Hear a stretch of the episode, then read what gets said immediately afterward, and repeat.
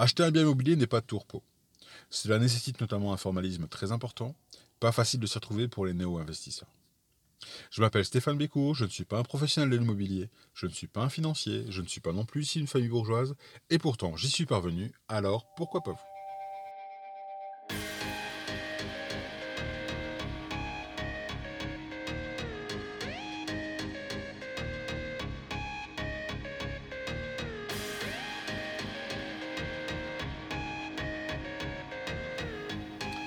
Ça y est, vous avez trouvé le bien qu'il vous faut.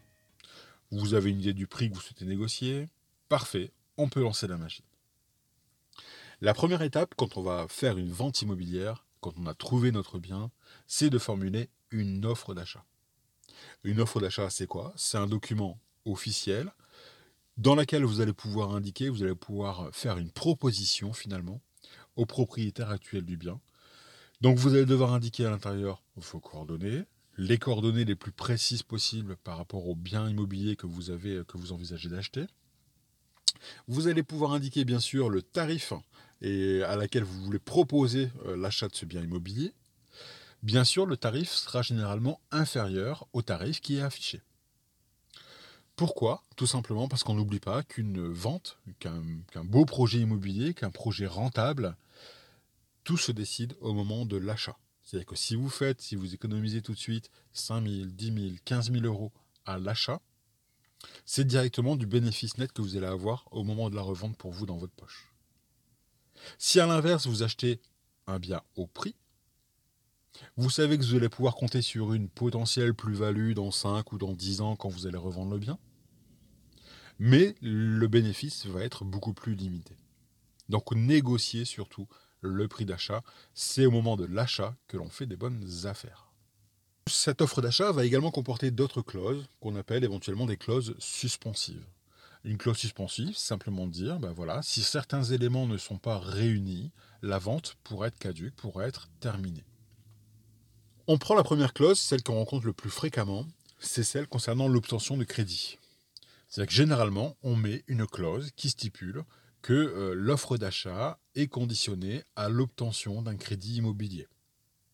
On peut imaginer d'autres clauses. Par exemple, on peut imaginer une clause qui, serait, qui rendrait caduque la vente en cas de non-obtention d'un permis de construire, en cas de non-obtention d'une autorisation de travaux. C'est toutes des clauses comme ça qu'on va pouvoir euh, rajouter finalement euh, à ce niveau-là. Alors, soit on le fait dans l'offre, soit on le fait dans le compromis qu'on verra juste après. Généralement, au niveau de l'offre, on s'arrête généralement euh, uniquement à l'obtention du crédit immobilier. Les autres conditions suspensives, on les précisera plutôt pendant le compromis. L'avantage par contre de mettre un maximum de euh, clauses suspensives dans l'offre directement, c'est qu'une fois que le propriétaire aura accepté cette offre, bah du coup tout ça c'est déjà acté. C'est-à-dire qu'on n'aura plus qu'à les retraduire dans le compromis de vente, mais pour autant il ne pourra pas revenir sur toutes les clauses que vous avez indiquées dans la promesse de vente. Donc dans cette promesse d'achat, on va préciser du coup euh, le montant, les identités, l'adresse, euh, les éventuelles clauses suspensives. Je vous conseille également de mettre une, clause concernant la validité, la durée de validité de cette offre. Euh, ça, c'est plutôt pour vous protéger, hein, pour laisser le temps finalement au propriétaire de pouvoir réfléchir à votre proposition, mais en même temps, pas perdre non plus 3, 4, 5, 6 mois à attendre un potentiel accord du propriétaire. Donc on borne généralement. Alors moi de mon côté, quand je fais des offres, généralement je borne, euh, si c'est une vente euh, classique, on va dire, à 7, à 7 jours par exemple, 7, 8, 7 jours ça paraît pas mal. Euh, si maintenant vous savez qu'il y a du monde sur le bien, vous pouvez mettre une clause qui est beaucoup plus restrictive ou à 3-4 jours vous attendez une réponse sinon l'offre tombe caduque. Ça met un peu plus la pression finalement au, propriétaire. généralement, on va pas se mentir, hein, sur les offres, on a une réponse assez rapide du propriétaire. Que l'on passe par un, agent immobilier ou qu'on passe en direct, généralement le propriétaire se positionne assez rapidement euh, sur, euh, sur les offres qu'on peut formuler. En négatif ou en positif, peu importe, mais généralement on a une réponse qui est assez rapide.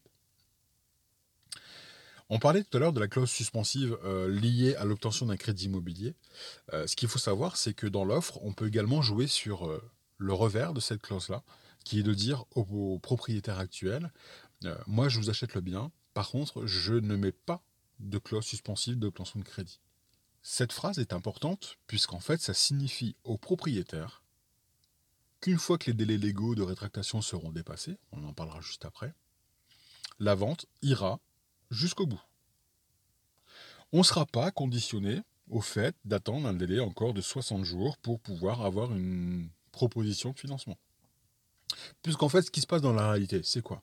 C'est qu'il y a beaucoup de dossiers, malheureusement, où euh, les, banques n'ont pas encore été forcément sollicitées au moment où on fait l'offre d'achat.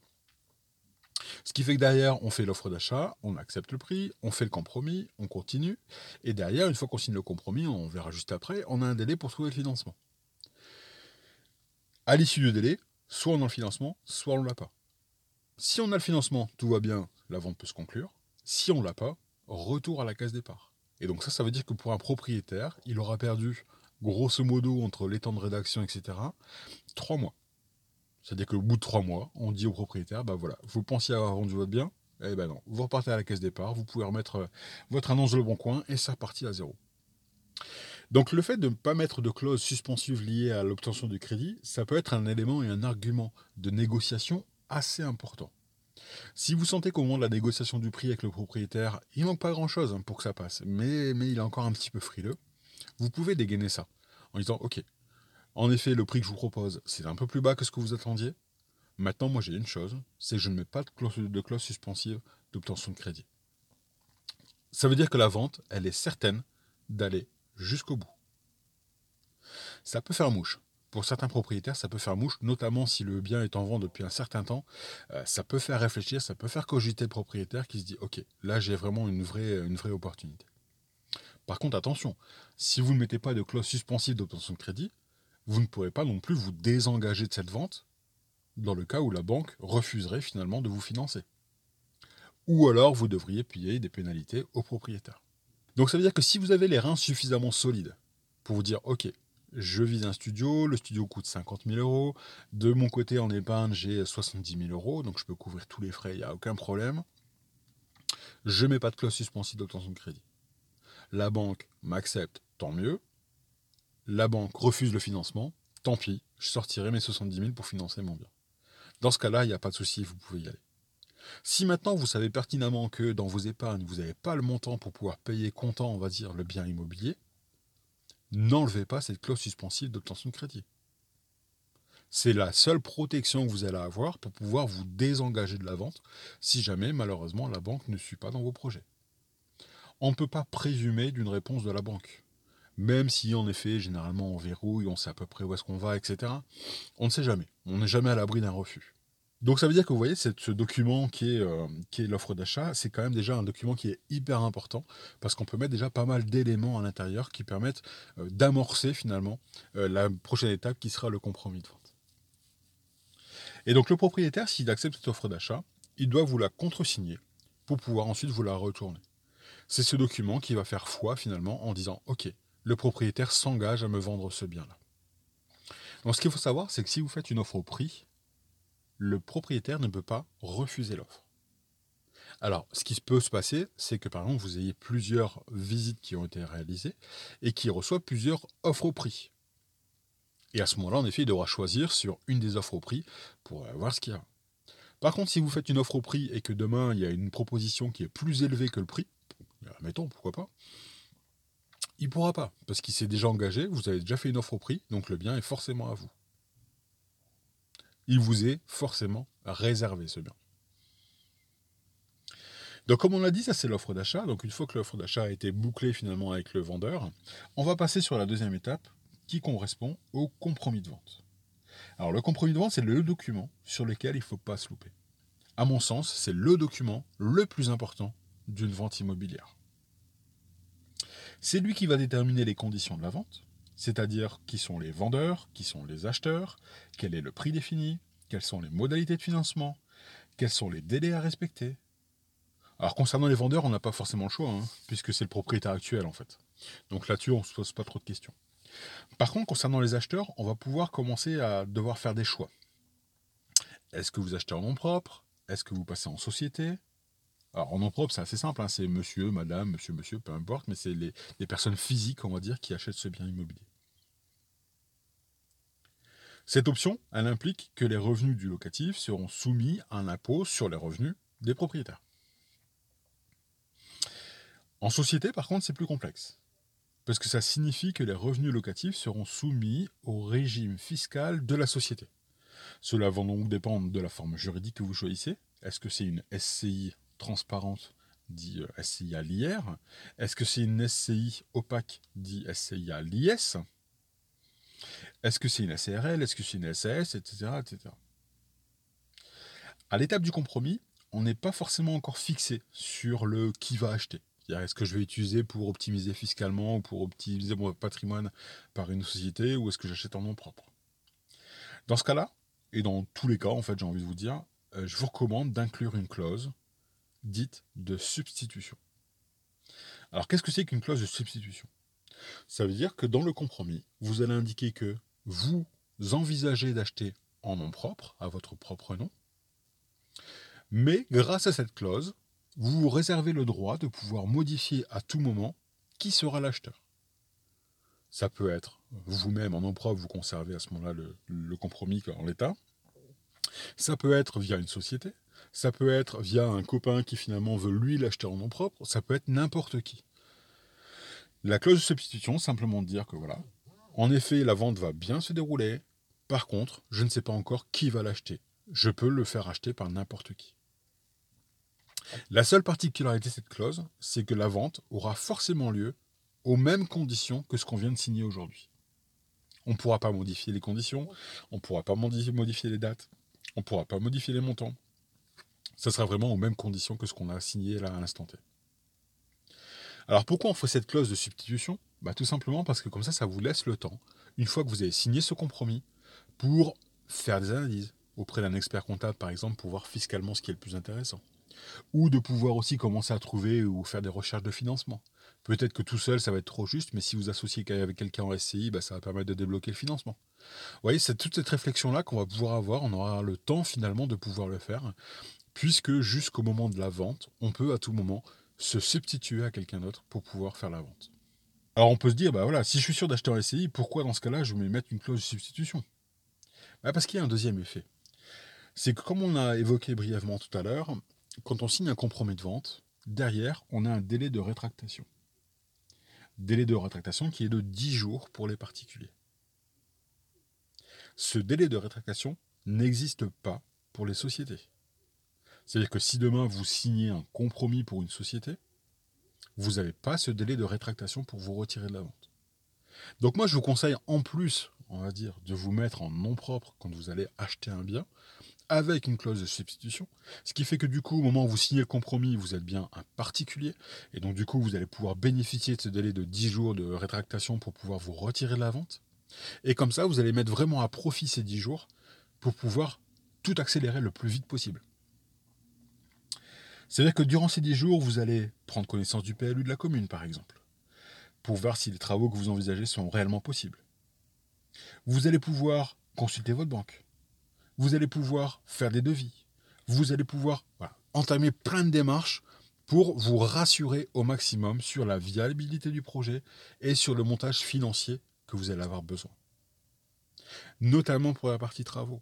On en parlera dans un autre épisode, mais ne négligez jamais cette partie de travaux qui coûte excessivement cher et qu'on sous-estime systématiquement. Donc finalement, ce délai de 10 jours qu'on peut gagner en achetant en nom propre, ou au moins en signant le compromis en nom propre, c'est vraiment pas trop. Il faut vraiment l'utiliser.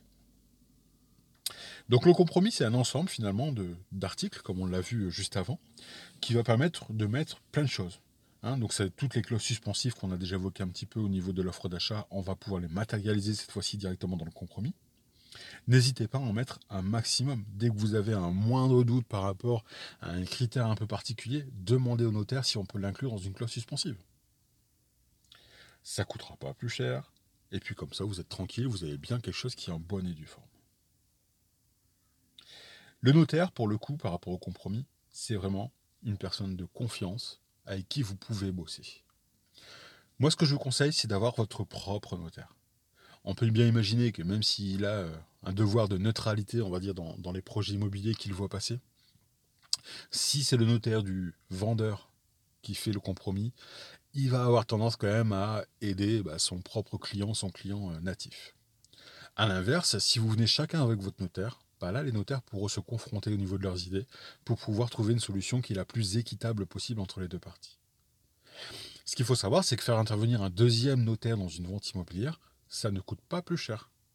Tout simplement parce que les honoraires qui sont générés par cette présence de notaire vont se diviser entre les notaires qui interviennent sur le dossier. Donc vous pouvez tout à fait prendre votre propre notaire, le vendeur de son côté aura son propre notaire, et c'est l'échange des deux qui va faire que ça matche bien et ça ne vous coûtera pas plus cher au final. Le compromis est signé. Là, on va rentrer dans une période qui est beaucoup plus longue. C'est la période de recherche de financement.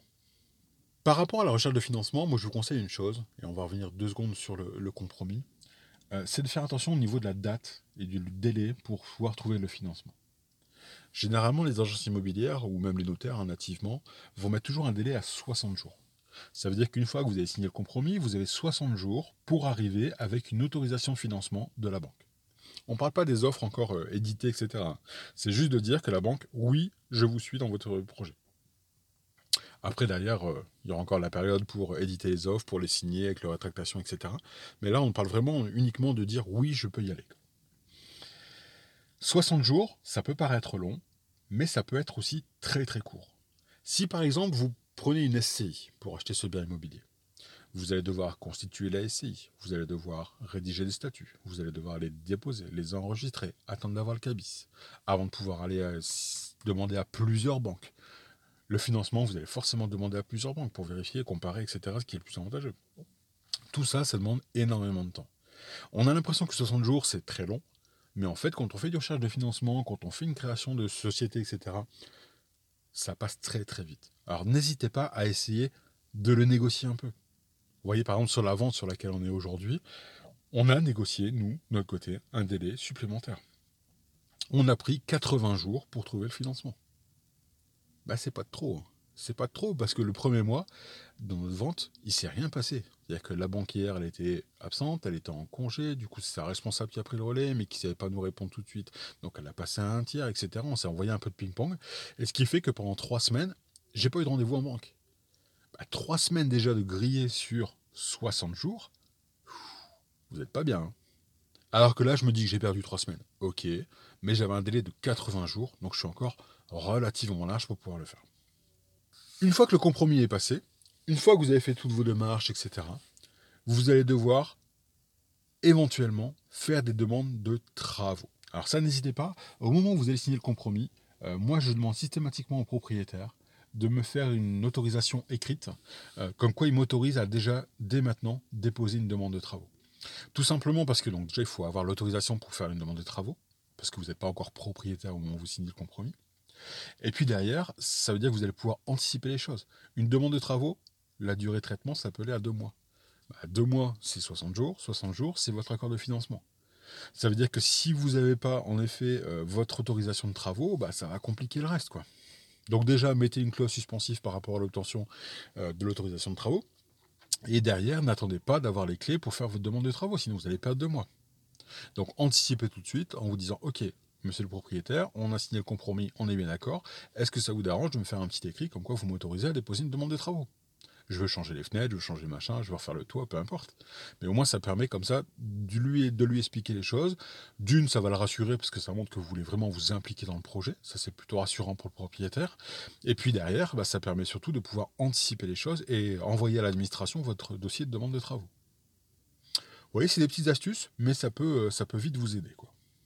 Une fois que le financement est bouclé, le notaire a fait son boulot, notamment auprès de la mairie, pour les droits de préemption, des impôts, pour le cadastre, etc. Vient le temps de la signature de l'acte authentique. Alors là, finalement, ce n'est plus qu'une formalité administrative obligatoire. Il n'y a plus de marche arrière possible, puisqu'on a l'accord de financement. Pour ce rendez-vous-là, vous aurez les fonds, vous devez plutôt avoir déjà envoyé les fonds au notaire. Ce qu'il faut donc anticiper. C'est-à-dire que généralement, les banques ont besoin de 48 à 72 heures ouvrées pour débloquer les fonds du crédit. Il faut donc prendre les devants. Dès que vous avez la date de signature euh, de l'acte définitif, prenez votre banque pour qu'ils puissent savoir que 72 heures avant, ils doivent déclencher le paiement au notaire. Pendant ce rendez-vous de signature, le notaire va expliquer l'origine de propriété, le prix d'achat initial du bien. Alors là, des fois, attention aux surprises. Il hein. faut mieux éviter de regarder l'acheteur, surtout, euh, surtout si vous avez bien massacré. Ou à l'inverse, c'est lui qui va vous éviter de croiser votre regard si vous savez que, que vous n'avez pas négocié, négocié assez. Quoi. En cas d'achat en copropriété, c'est également durant cette signature que les charges, les impôts, les taxes seront régularisés. Et donc, il se peut donc, à cette étape-là, qu'on vous demande un chèque d'un montant qui est, somme toute, assez raisonnable, hein, mais qui vous soit soit réclamé ou à l'inverse, qui vous sera donné. Euh, tout dépend du cas. Tout simplement parce qu'on régule les charges, on régule les impôts avec le propriétaire actuel, donc il peut avoir un reliquat positif ou négatif à ce moment-là. C'est un rendez-vous qui peut être assez long, parce que le notaire va relire une à une, finalement, chaque page de, l'acte notarié. Alors, heureusement, hein, depuis la mise en place de la signature, euh, qui se fait désormais de façon dématérialisée avec un écran et une tablette généralement, euh, on gagne beaucoup de temps. Quoi. Ce qu'il faut bien imaginer, c'est qu'à l'achat de notre premier bien immobilier, on n'avait pas encore, on avait encore dû paraffer comme ça, une par une, euh, je sais pas, une soixantaine, 70 pages euh, du, document. Quoi. Et donc voilà, bah, la signature est passée. le propriétaire vous remet symboliquement des clés. Le bien est désormais à vous. Vous pouvez en faire ce que vous voulez. L'acte de propriété, vous le recevrez plus tard. Bien plus tard. Généralement, c'est plutôt à 5-6 mois minimum que vous recevez l'acte de propriété. Donc là, je vous explique un petit peu le, voilà, le, côté théorique de tout ça. Mais du coup, on peut se poser la question, c'est dire bah, où est-ce qu'on en est, nous, dans notre projet euh, d'achat d'immeubles de rapport. Bah, tout simplement, au moment où on enregistre le podcast, nous, de notre côté, on est en train de, finaliser le financement, euh, puisqu'on a encore eu des surprises entre deux. Alors n'hésitez pas à suivre le, prochain podcast qui va traiter justement euh, cette, partie, euh, cette partie financement, puisque vous allez voir qu'on n'est jamais à l'abri de nos surprises dans les projets immobiliers. Voilà, j'espère que cet épisode vous aura intéressé. N'hésitez pas à liker, partager et commenter. Je vous dis à la semaine prochaine pour la suite de cette aventure. Prenez soin de vous. Ciao, ciao.